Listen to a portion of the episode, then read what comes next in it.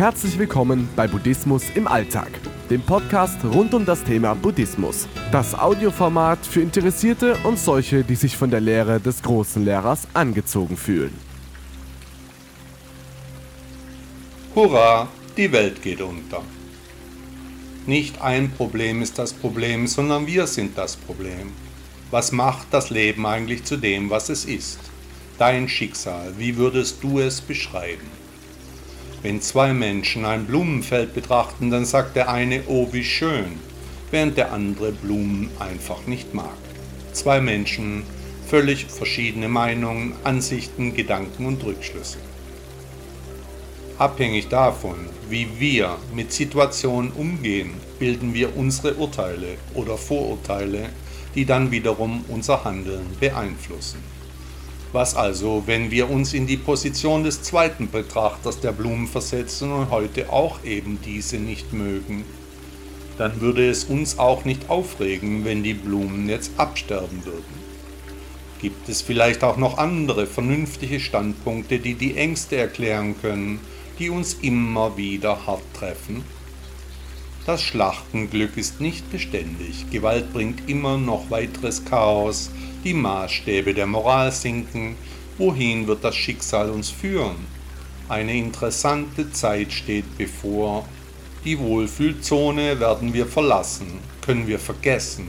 Das Leben auf dem Ponyhof ist Vergangenheit. Die Menschheit schlägt sich schon seit Anbeginn der Menschwerdung gegenseitig die Köpfe ein. Es besteht überhaupt kein rationaler Grund, warum dies heute anders sein sollte.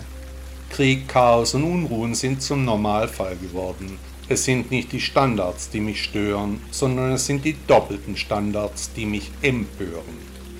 Mir persönlich hat das Leben auf dem Ponyhof deutlich besser gefallen. Wie konnte es so weit kommen? Der Zeitgeist steht mal wieder auf Sturm.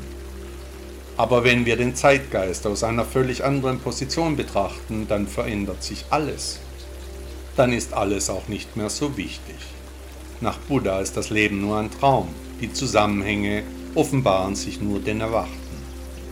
Wir können kaum ertragen daran zu denken, wie die Wahrheit hinter den gefühlten Realitäten wirklich sein könnte. Es ist nie besser geworden. Haben wir die Kraft, erneut aufzubrechen. Wenn wir also das Gefühl haben, dass die Welt untergeht, dann sollten wir uns in die Position der anderen begeben und die Sachlage aus einem anderen Blickwinkel betrachten. Ganz so, wie der Lehrer aller Lehrer es uns lehrte. Der römische Philosoph Seneca sagte einmal, das Schicksal nimmt nichts, was es nicht gegeben hat.